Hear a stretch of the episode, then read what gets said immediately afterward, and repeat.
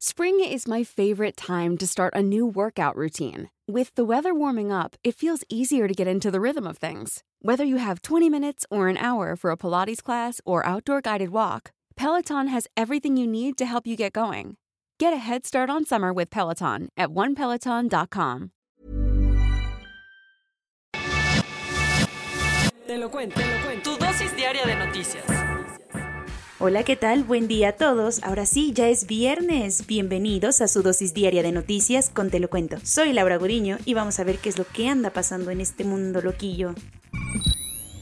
Cerrando ciclos. Mark Zuckerberg no se cambió el look, pero sí anunció que la compañía Facebook ahora se llamará Meta. Se nos viene Black Mirror. Después de revolucionar al mundo con lo que arrancó como una red social de universitarios en Estados Unidos, el CEO de Facebook, Mark Zuckerberg, dio el primer paso hacia un nuevo horizonte que él concibe como el metaverso, un espacio mucho más inmersivo que busca todos los mundos digitales estén en uno solo, cosa que muchos apuestan ser el futuro de la convivencia humana. Con el tiempo, espero que seamos vistos como una empresa de metaverso, fueron las palabras del geek de 37 años. Así que para poner ese primer ladrillo, decidió rebautizar el nombre corporativo de su empresa por Meta. Borrón y cuenta nueva. En un intento porque la mona sí cambia al vestirse de seda, otros de los propósitos que Facebook Incorporation quiere cumplir al cambiar de ese nombre es poder destantear al enemigo y sacudirse un poco la mala fama que la empresa se ha ganado a lo largo de los años. Con todos los escándalos en los que se ha visto involucrados, como las recientes declaraciones de una ex empleada que aseguró que al grupo lo único que le importa es el dinero, incluso a costa de perjudicar el bienestar de sus usuarios. Y luego, el cambio de imagen de la marca se hará efectivo el próximo primero de diciembre, comiéndose las uvas de los propósitos de Año Nuevo un mes antes. Pero antes de que te espantes por el nuevo nombre, las aplicaciones que usas 24 x 7, a pesar de saber que roban todos tus datos, seguirán llamándose Instagram, Facebook y WhatsApp, ya que el cambio solo es para el nombre corporativo de la empresa propietaria de todas estas plataformas. Va que vuela. El TUA en el aeropuerto de Santa Lucía será más barato que en el aeropuerto internacional de la Ciudad de México, a ver si así nos animamos a usarlo. Aunque muchos duden que es un buen proyecto y varios expertos opinen que es una pésima idea, la 4T y todo su equipo están determinados a que el aeropuerto de Santa Lucía se empiece a utilizar a pesar de los contras que tiene. Para que los posibles defectos del aeropuerto no sean el tema de la semana, el gobierno federal anunció que la tarifa de uso de aeropuerto, el TUA, costará la tercera parte de lo que pagas por utilizar el Aeropuerto Internacional de la Ciudad de México. El costo que siempre termina por encarecer tus boletos de avión será de 120 pesos en contraste con los 570 del Benito Juárez. A la campaña para echarle una mano a las porras que necesita el nuevo aeropuerto también se sumó Viva Aerobús, quien después de Volaris se convirtió en la segunda aerolínea en confirmar que ellos sí van a operar desde ahí y que nada más se publiquen todas las tarifas. Empezarán a construir sus itinerarios y planear sus vuelos para el próximo año con la nueva ubicación. Cuentos cortos.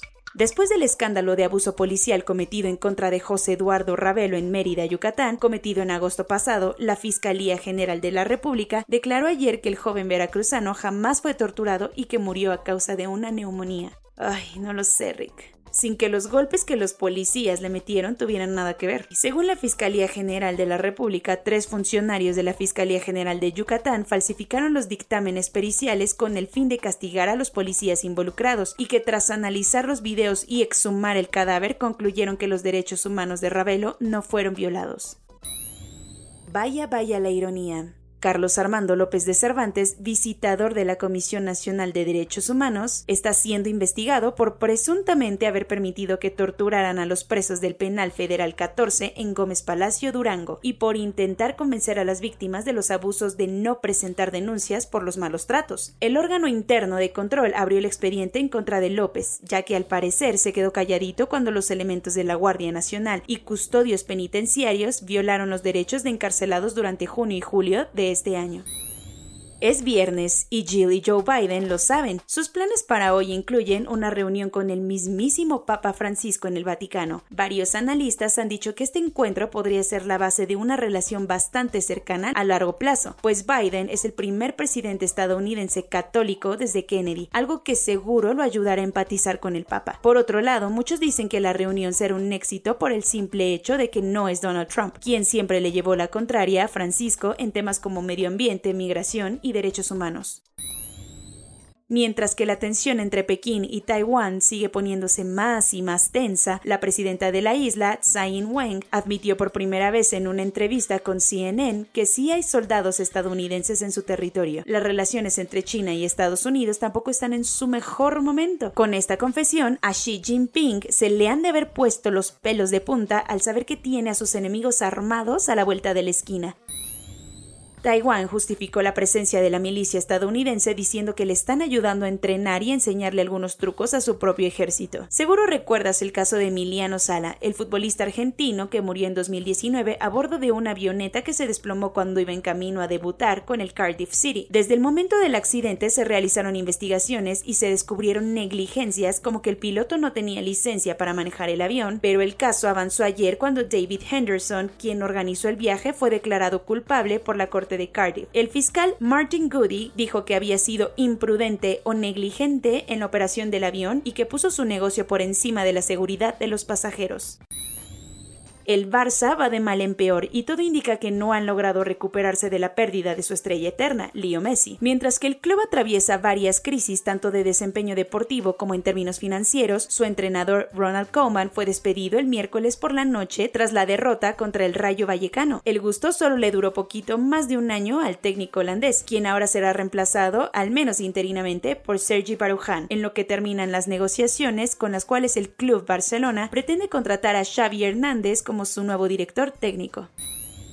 Corona News. En México, el número total de vacunas puestas es de 118.849.796. El número de personas vacunadas con esquema completo es de 55.942.853. Esto representa el 62.51% de la población mayor a los 18 años.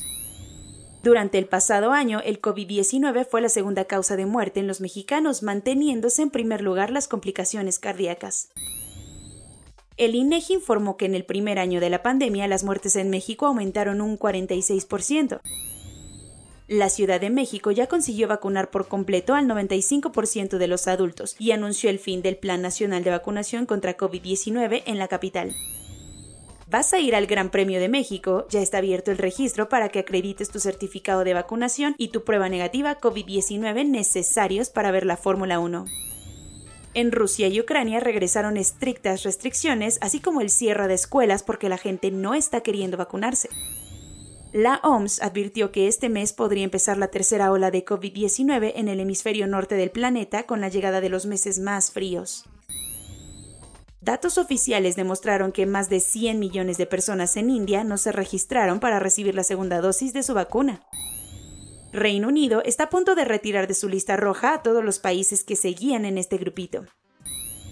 Soy Laura Guriño y esa fue su dosis diaria de noticias de este viernes 29. Cuídense mucho, diviértanse también, nos vemos el lunes.